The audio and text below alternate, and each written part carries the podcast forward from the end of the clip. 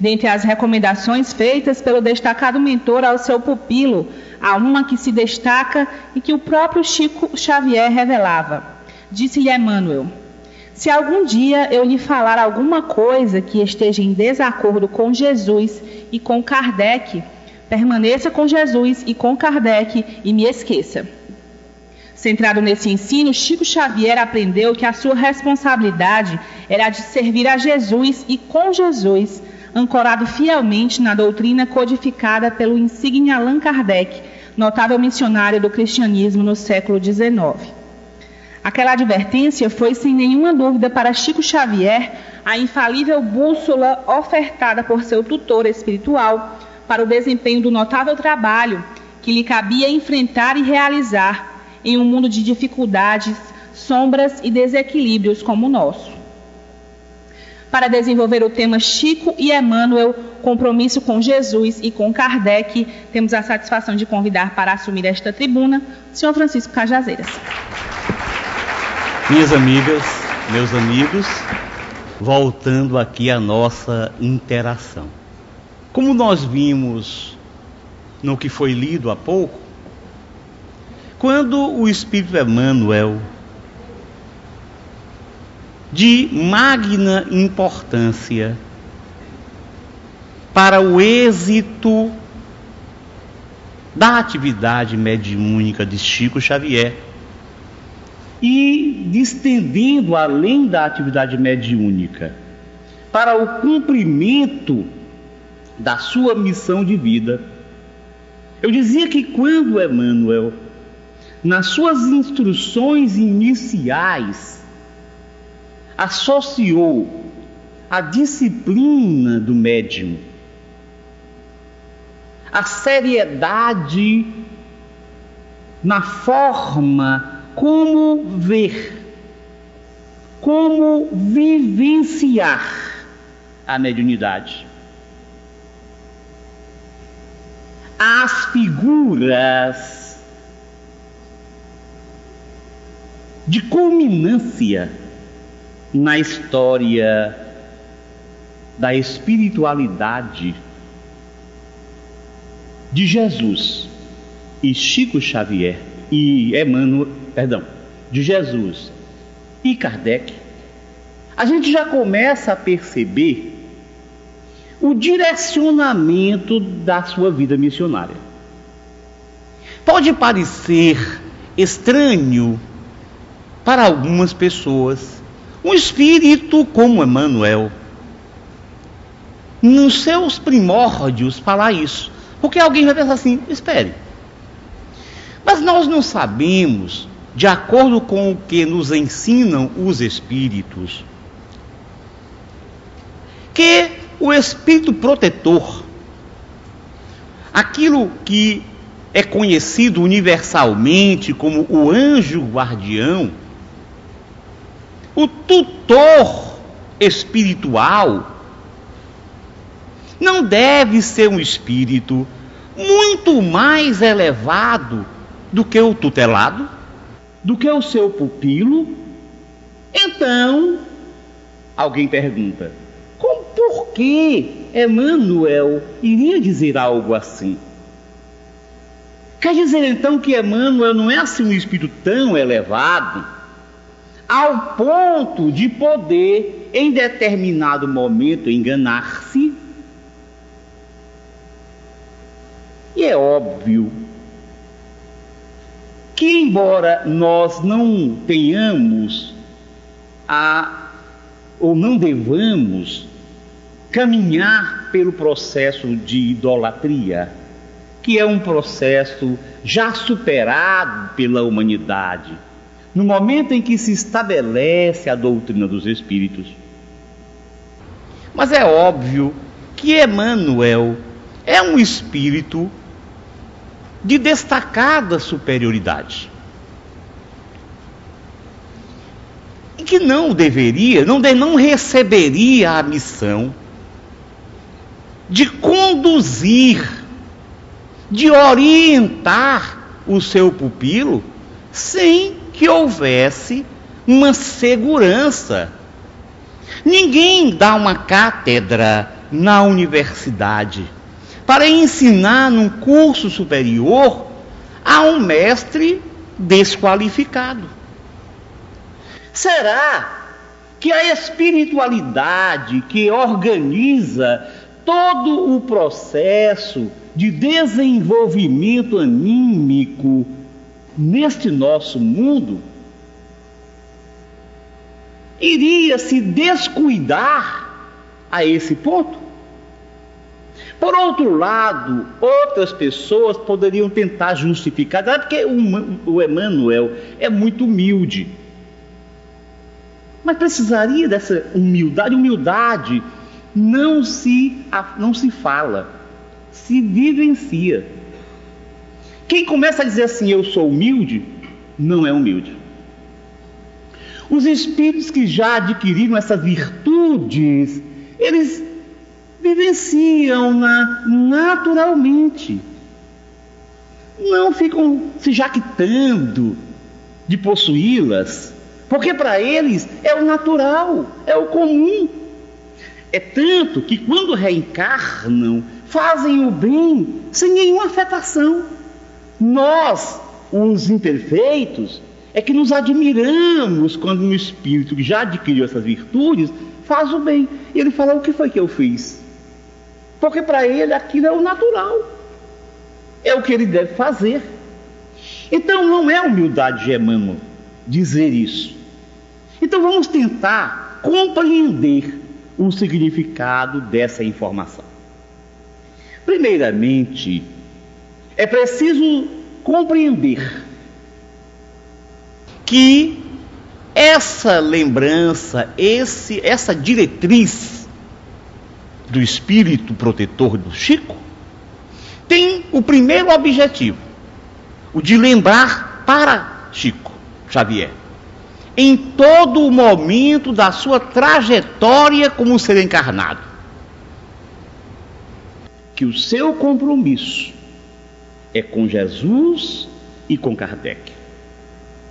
Não por uma questão personalista, porque espíritos da elevação de Jesus e de Kardec não se preocupam com isso. É pelo que eles representam em termos de destino, de direcionamento dos caminhos na Terra, direcionamento dos processos de construção das virtudes, de construção de um espírito que vivencie plenamente a sua cidadania universal, na construção, enfim, do homem de bem, como ensinam os Espíritos em O Livro dos Espíritos e em o Evangelho segundo o Espiritismo. Então, a primeira, o primeiro motivo a primeira razão por que Emmanuel trouxe para Chico essa diretriz é isso: é que permanecesse na sua mente essa ideia, o seu compromisso com o cristianismo. O cristianismo de Jesus, não o cristianismo dogmático desvirtuado pelos homens, mas o cristianismo trazido por Jesus, que encontra em Allan Kardec um discípulo de grande fidelidade, com uma folha de serviços imensa. Então, esse é o primeiro objetivo. E o segundo objetivo, lembrar para Chico que todo médium encarnado num planeta como o nosso, em um mundo inferior, de imperfeições e provas, está sujeito a mistificações. Todos. Está no livro dos médiums. Mesmo os médiums bons moralizados podem eventualmente sofrerem mistificação. Para os menos versados nisso que a gente chama de mistificação. Mistificar, mistificar é quando o espírito se faz passar por outro. Então, isso faz com que o Chico, na análise daquilo que medeia através do seu canal mediúnico, mesmo sendo Emmanuel, o espírito que assina a mensagem, ele precisa observar, analisar o conteúdo trazido pela sua veia psicográfica. Ou seja, claro que Chico, o espírito que recebe essa missão, não estaria despreparado também para a função. Um general, dizem os espíritos, não põe nas costas de um subalterno incompetente uma grande missão. É claro que Chico estava preparado, que Chico se preparou, mas era preciso fortalecer essas possibilidades. Porque tudo no mundo, tudo o que acontece dentro da nossa experiência reencarnatória é uma questão de escolhas. Não é assim, porque senão nós seríamos autômatos. Senão, o bem que fizéssemos não nos traria méritos, porque teria que ser daquela forma. Então, a física quântica até nos lembra isso. São opções. Eu sigo esse ou aquele caminho. É uma escolha, claro, que quanto mais experimentado é o espírito, que quanto mais desenvolvido é o espírito, ele terá muito mais chance de acertar muito mais chance de fazer a escolha certa, como ocorre com qualquer aluno mais adiantado. Mas há sempre a escolha. Além do que, nós podemos lembrar que dentro da recepção mediúnica, por mais capacitado que seja o médium, ele precisa repassar um pensamento, repassar um conteúdo. E nesse repassar, ele o faz a partir da própria interpretação. Então, isso é esse o significado do ensino, da diretriz Emanuelina. E Chico comportou-se exatamente dentro desses padrões. Encarou a sua atividade medianímica com todo o rigor disciplinar. Muitas pessoas pensam assim: puxa, eu adoraria ser um médium como o Chico Xavier. Imagina só, é André Luiz, Emmanuel, Dr. Bezerra de Menezes e tantos espíritos elevados se aproximando, interagindo. Ah, como eu gostaria de ser um médium como Chico, imagina, poder ter a percepção do mundo espiritual, mas Quantos médiums trabalham os seus potenciais com seriedade? Porque por mais que você tenha um dom, imagina alguém, um espírito experimentado no campo da música. Ele vai se destacar pelas suas características, pelas suas possibilidades e facilidades. Isso como aconteceu com tantos, como é o caso, por exemplo, de Mozart. Mas, para que o espírito, nessa vilegiatura corporal, ele possa produzir o mais possível, há necessidade de ele, como personalidade encarnada, como um ser social circunstanciado porque é o que nós somos. Nós somos seres sociais circunstanciados. inseridos dentro de um contexto sociocultural e necessitados exatamente de nos integrarmos a esse, esse contexto. Senão, nós estaremos fora da realidade. É por isso que Jesus diz assim: os meus discípulos estão no mundo, mas não são do mundo, mas estão no mundo, vivem no mundo, precisam agir de acordo com os costumes. Não significa necessariamente que os discípulos, os espíritos comissionários no bem, que eles então assumam o comportamento negativo da sociedade. Mas se eles, por exemplo, viverem num mundo em que eles não estão integrados, como é que eles poderão interagir de maneira produtiva com o mundo? Então, o que tem, o que traz o dom, aquele que traz um dom que já foi desenvolvido no passado, segundo o livro dos Espíritos, ele precisa treinar, trabalhar. É claro que, por exemplo, uma pessoa que não tenha o dom da música, por mais que estude música, será sempre um músico medíocre. Mas alguém que tem dom, ele precisa estudar, ele precisa treinar para ser um músico excepcional. E essa excepcionalidade mediúnica de Chico Xavier requereu dele um esforço continuado.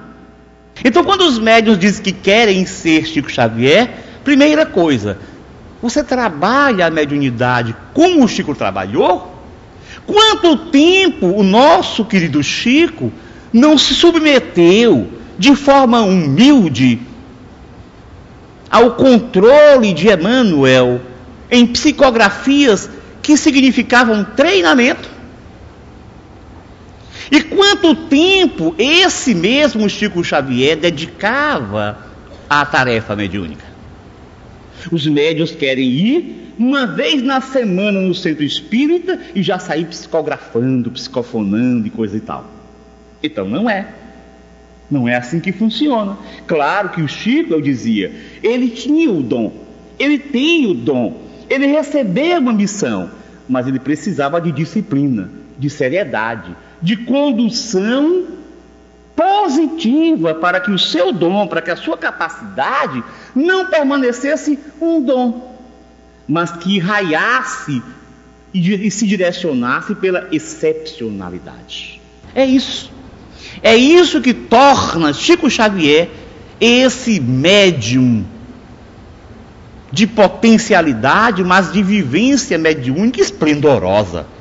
É essa disciplina que Emmanuel propôs e conduziu. Não apenas propôs, mas conduziu. Algumas pessoas falam assim: eu tinha um amigo que ele dizia assim: ah, eu que não queria, ele era médium. E ele frequentava o nosso, o nosso grupo e participava, né? agora ele já saiu. E ele dizia assim: ah, eu não queria um, um protetor como, como esse Emmanuel, não queria. De jeito nenhum. Eu não deixo fazer nada. Mas o, o Chico, imagina só, alguém pensa assim, alguém que vê a coisa funcionando dessa forma, como é dita, o Chico fala, olha, o Emanuel fala assim, olha, Chico, que é isso, rapaz? Você vai passando, que o Chico uma vez passou pela calçada, tinha um bêbado, que sempre começava a conversar, a dizer bobagem, o Chico viu o bêbado, passou para o outro lado, sorrateiramente, querendo escapar do bêbado. E quando ele passou, o Emanuel chegou para ele, que é isso, Chico? O quê? Por que você não falou com o senhor fulano? Ah, irmão, não, senhor. Volte e vá falar com ele. Voltou. Aí falou com o bêbado ele falou assim: Ah, Chico, peraí, eu já estava falando mal de você. o Chico está muito soberbo, eu pensei. Quer dizer, alguém pode dizer assim, puxa, mas que isso é uma, uma coisa obsessiva. É um obsessor? Não, não, não, não. O Chico, de boa vontade, submetia-se a isso por quê? Porque tinha consciência da tarefa a desenvolver. Porque sabia do volume a repassar, a receber do mundo espiritual, porque sabia das dificuldades disso no mundo como o nosso. Então ele não fazia isso simplesmente porque ele não tinha vontade própria, não. É porque ele reconhecia a necessidade para que a sua mediunidade produzisse, florescesse, desse os frutos naquilo que era necessário, havia a necessidade desse controle. Então o Chico Xavier não era simplesmente um menino em que o Emmanuel, o Espírito, obrigava, não, o Espírito estava trabalhando, mostrando para ele: olha, Chico, calma, não é assim. E o Chico voltava. Então, isso tudo ele fazia e fez, e isso tudo teve como resultado o que nós conhecemos da sua ação mediúnica. E o Chico não apenas teve a preocupação disciplinar para chegar a um alto nível de possibilidade mediúnica necessário para o trabalho que devia realizar, mas ele tinha o conhecimento e a certeza de que o seu trabalho se daria dentro do contexto do cristianismo. Não um cristianismo sectário, porque muita gente confunde. O cristianismo de Jesus não tinha por objetivo sectarizar. Jesus foi um reformador, mas um reformador do pensamento teológico, um reformador do pensamento religioso da humanidade, que nasceu entre os judeus simplesmente porque a época era o povo com maior possibilidade de compreender aquilo que ele trazia como ensino, porque era o único povo monoteísta. Da mesma maneira como o Espiritismo nasce na França do século XIX, em Paris, porque ali o Espiritismo necessitava de um crescimento intelectual para se desenvolver, para florescer. E era ali, na Cidade Luz, que havia as melhores condições. Então, essas coisas não acontecem porque Deus prefere os judeus ou prefere os franceses. Não. É porque havia nesses lugares as maiores possibilidades de êxito para a sua missão. Então Jesus não objetivava criar uma religião. Quem, quando, fala, quando ele fala de seguir a ele, ele fala de seguir os seus ensinamentos, que eram universais, que são universais. Então, nesse ponto, Chico compreendia.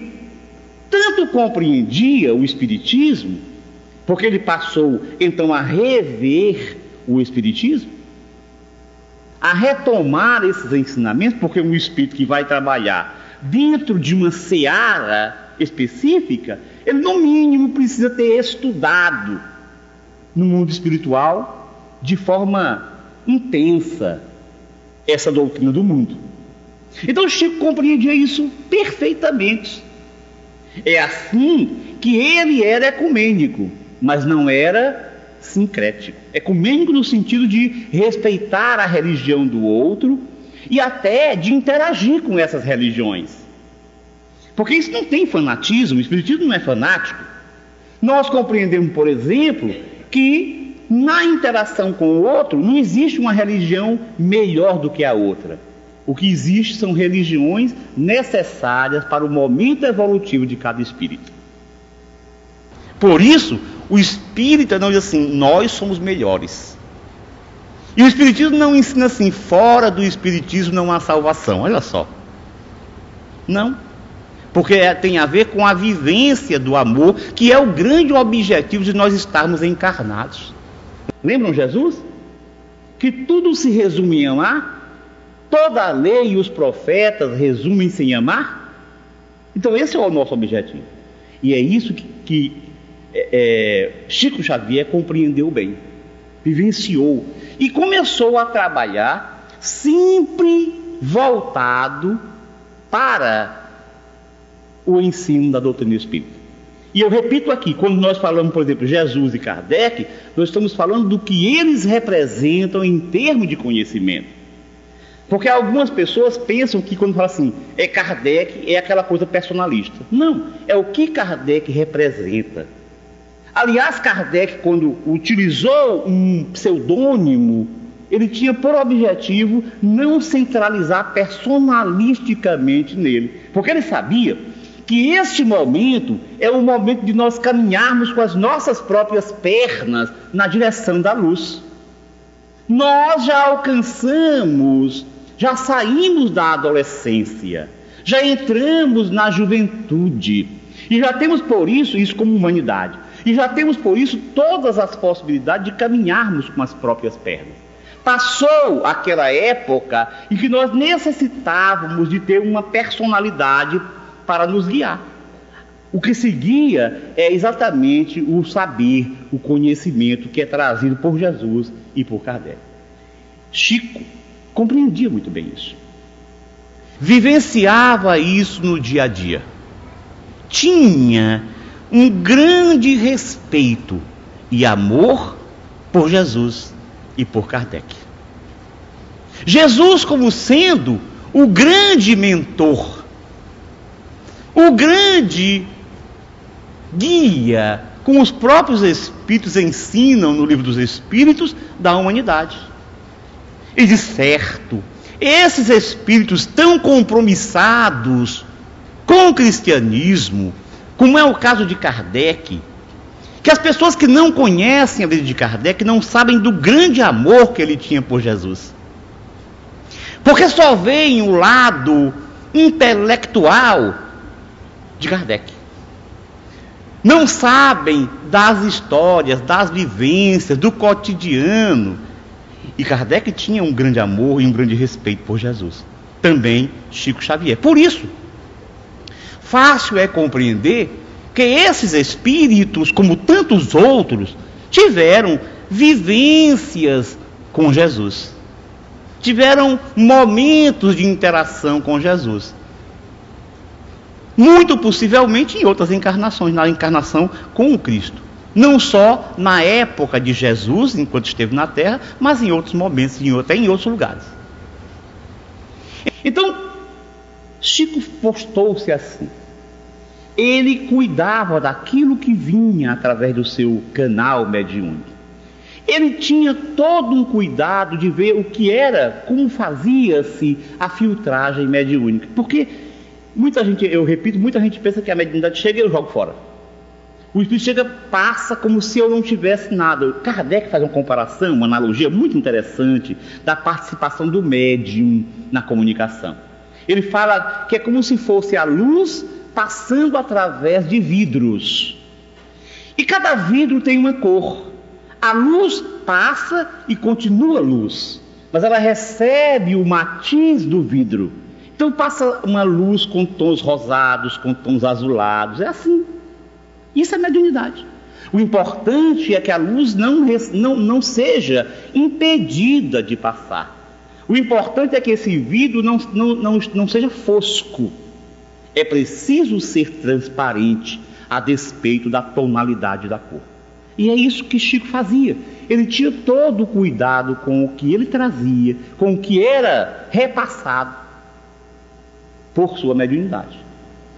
Analisava o que estava, o que tinha a ver e o que não tinha a ver com o ensino, os ensinos, os fundamentos básicos da doutrina espírita. Houve uma época no movimento espírita. Aliás, eu fico pensando se é, realmente houve uma época ou se a coisa continua desse jeito.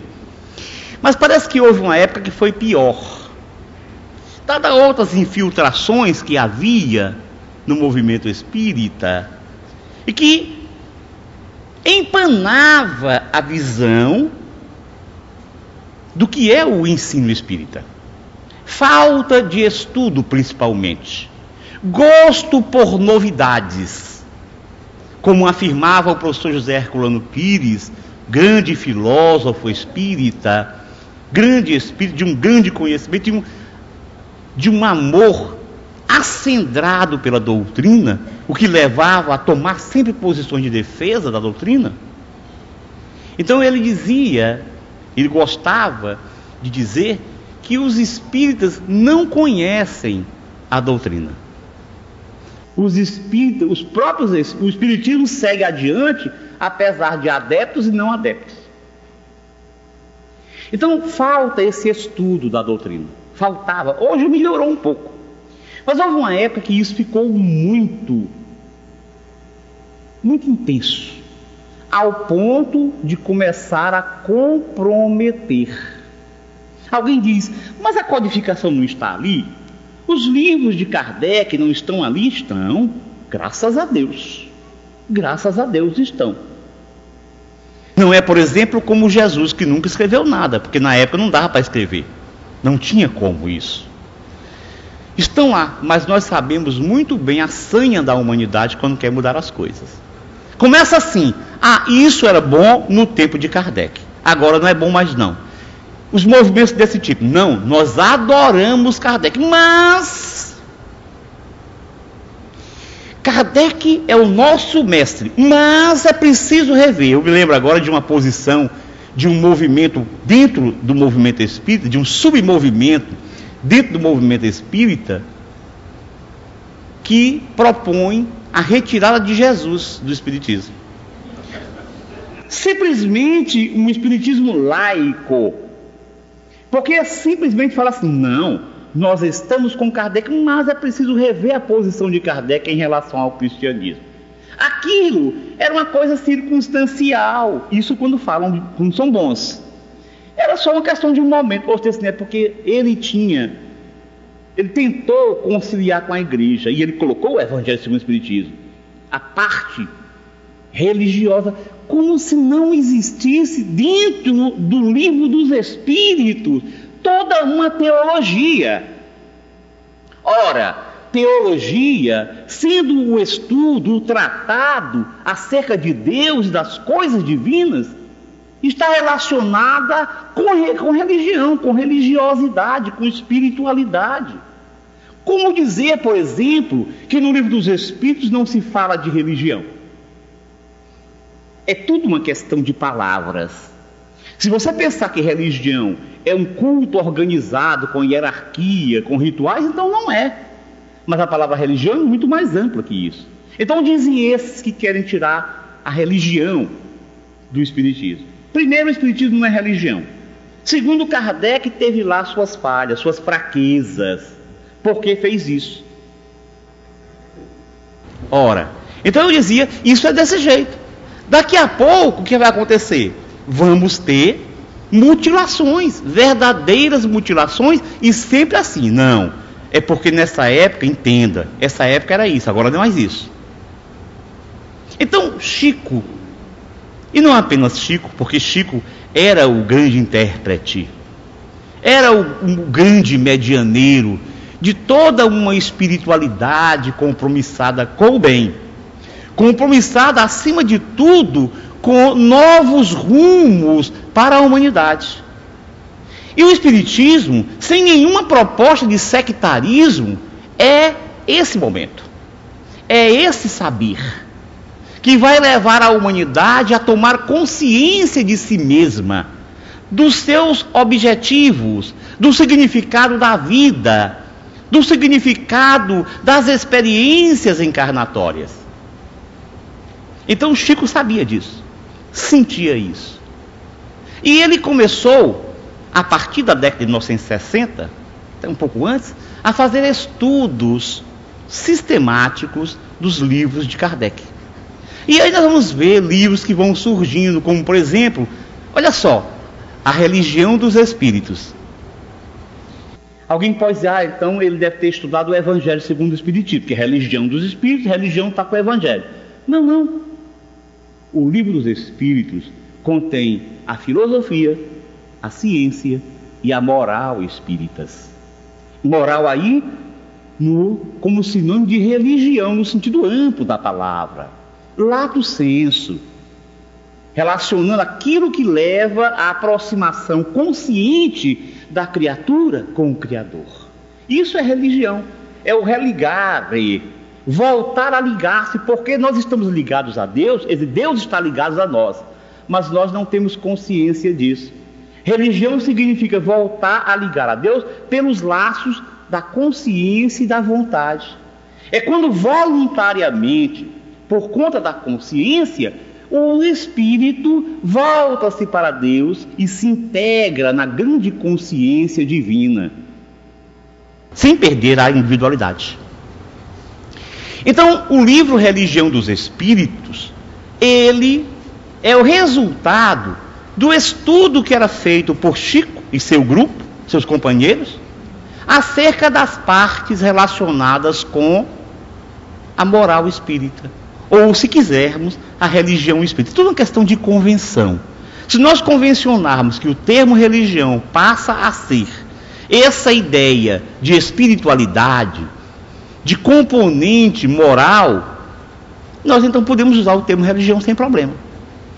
Então, Chico fazia esses estudos, ele, o grupo fazia esses estudos, e o grupo mesmo propunha questões que pudessem ser analisadas, explicadas pelo Espírito Emmanuel. O Emmanuel assumiu esse compromisso. E foi aí que daí surgiu o livro Religião dos Espíritos. O mesmo aconteceu com outros estudos, como é o caso do estudo do livro dos médiuns, que surge o Seara dos Médiuns que também nós vamos ter o estudo do Evangelho segundo o Espiritismo, que surge o Espírito da Verdade. Do céu e inferno, que surge o livro Justiça Divina. Então vocês observem como Chico estava preocupado, Chico e Emmanuel, que era o seu mentor, o condutor do seu trabalho, como eles estavam preocupados em estimular o estudo da codificação porque as pessoas estavam deixando de lado. Chico tinha uma grande missão: trazer para um país como o nosso, com uma cultura diferente, os ensinos da codificação. Era facilitar ao brasileiro, com a sua cultura, com a sua maneira de ver o mundo, com a peculiaridade dos seus hábitos a pensar o Espiritismo. Ele não vinha, ele não tinha o objetivo de criar uma outra doutrina. Isso Chico tinha uma segurança. Porque se fosse qualquer outro médium com essa potencialidade do Chico, ele seria tentado facilmente a criar uma escola própria, uma religião própria, uma doutrina própria. Ele tinha consciência do seu papel. Então ele estava atento para as necessidades do movimento espírita de estudar a codificação. E ele mesmo, com o seu grupo, estudava a codificação. Atentem para o seguinte: há muitos médiums que se acham simplesmente donos da verdade.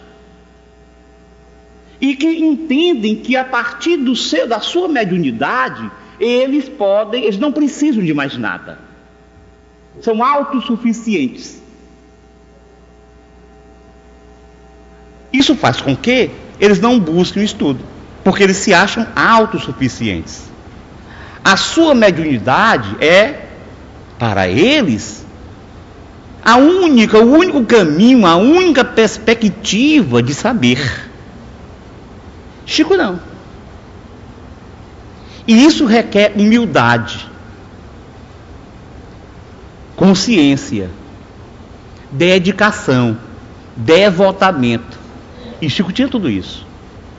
Por isso ele centrava, eu repito, todo tudo aquilo que ele mediava, todo o seu trabalho, que tinha esses objetivos mais amplos que nós pensamos, que nós discutimos aqui, não apenas desenvolver pontos que na codificação não se podia desenvolver pela exiguidade do tempo de Kardec, mas também de adequar o ensinamento espírita à cultura brasileira, sem deformá-lo.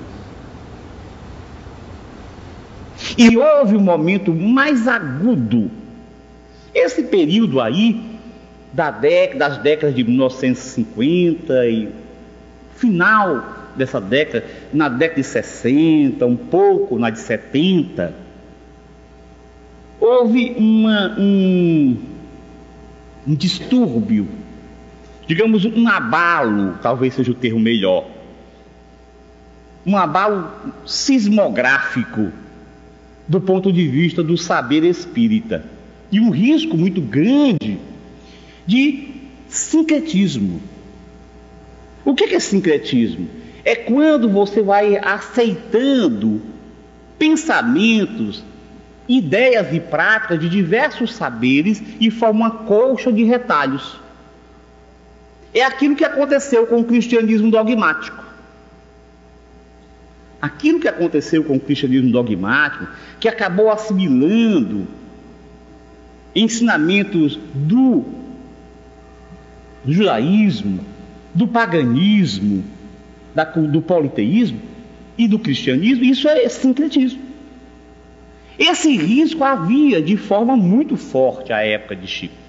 E além desse trabalho que ele fazia, que ele entregava ao público que nós podemos receber, ele começou a manter um compromisso com Kardec. Manter, porque o compromisso com Jesus, exceto agora que vocês estão vendo, apesar de que isso sempre existiu, mas está piorando agora.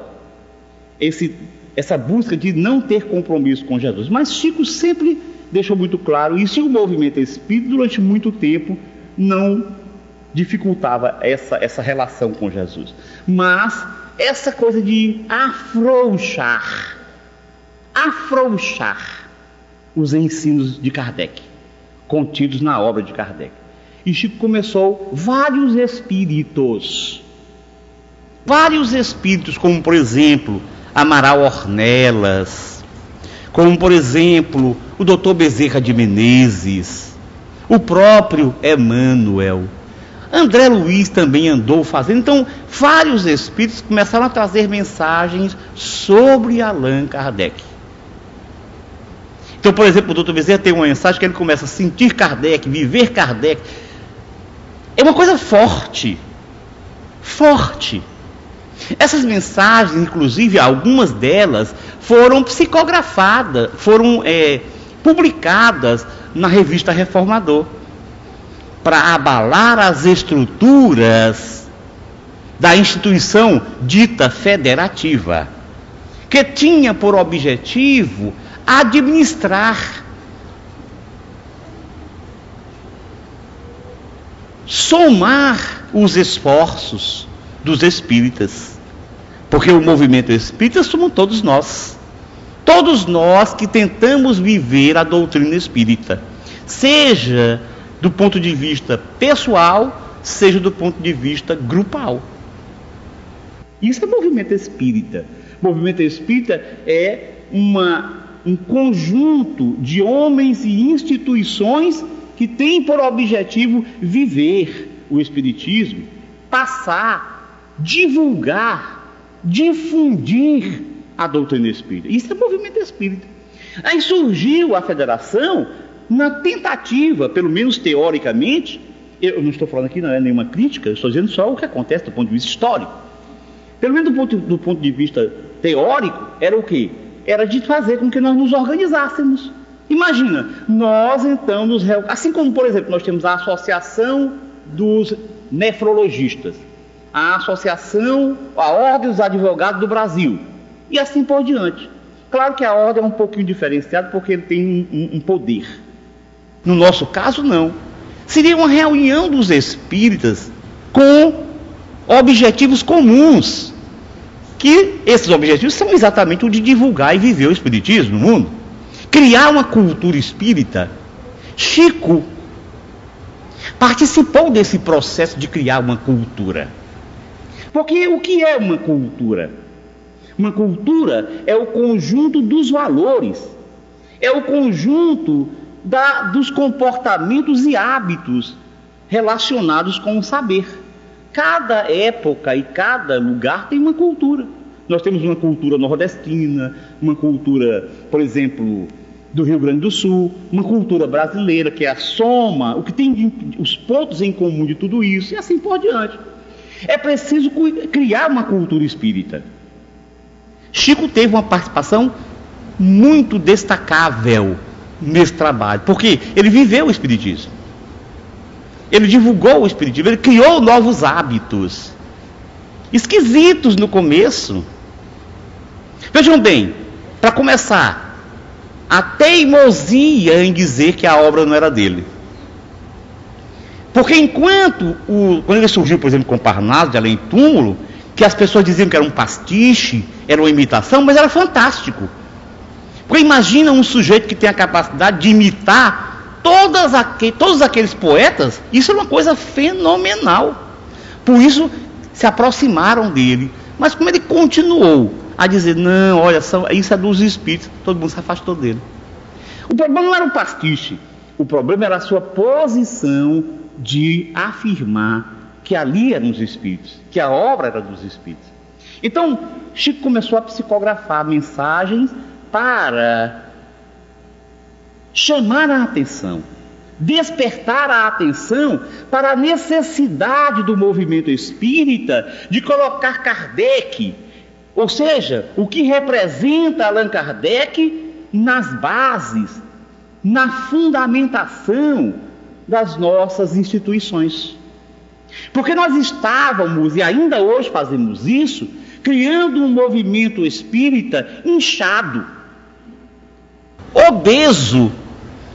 Ao invés de nós estarmos malhando o movimento espírita, para termos uma estrutura firme, capaz de agir objetiva e positivamente, nós estamos aumentando o peso. Ou seja, é uma obesidade mórbida. Não adianta nós sermos milhões se não somos espíritas. Eu dizia, espíritas somos poucos. Eu, quando eu falo assim, somos poucos, eu me incluo, obviamente. Não é um plural de modéstia, não é isso. Estou me incluindo não porque eu me acho evoluído, mas porque eu me acho compromissado com a mensagem espírita. E porque eu tento viver o meu dia a dia de acordo com esses postulados. E é isso que é o espírita. Kardec não dizia que o espírito é o sujeito que é puro, mas é aquele que já começou, já deu, já deu passos adiante e que insiste, teima em dominar as suas más tendências. Ou seja, tem más tendências ainda, mas trabalha isso. Então, Chico, ele foi esse exemplo. Exemplo de um discípulo fiel. Que não se aproveitou em nenhum momento da sua potencialidade mediúnica, que naturalmente deslumbra a maior parte das pessoas. Ele não se aproveitou disso. Ele não se aproveitou da fama que passou a ter. Não. Ele simplesmente manteve-se do começo ao fim da sua experiência reencarnatória, do seu mediunato, da missão que recebeu, manteve-se fiel a Emmanuel, que representava para ele o norte, a bússola, que representava para ele a presença de Jesus e de Kardec. Sigamos o seu exemplo. Muita paz a todos.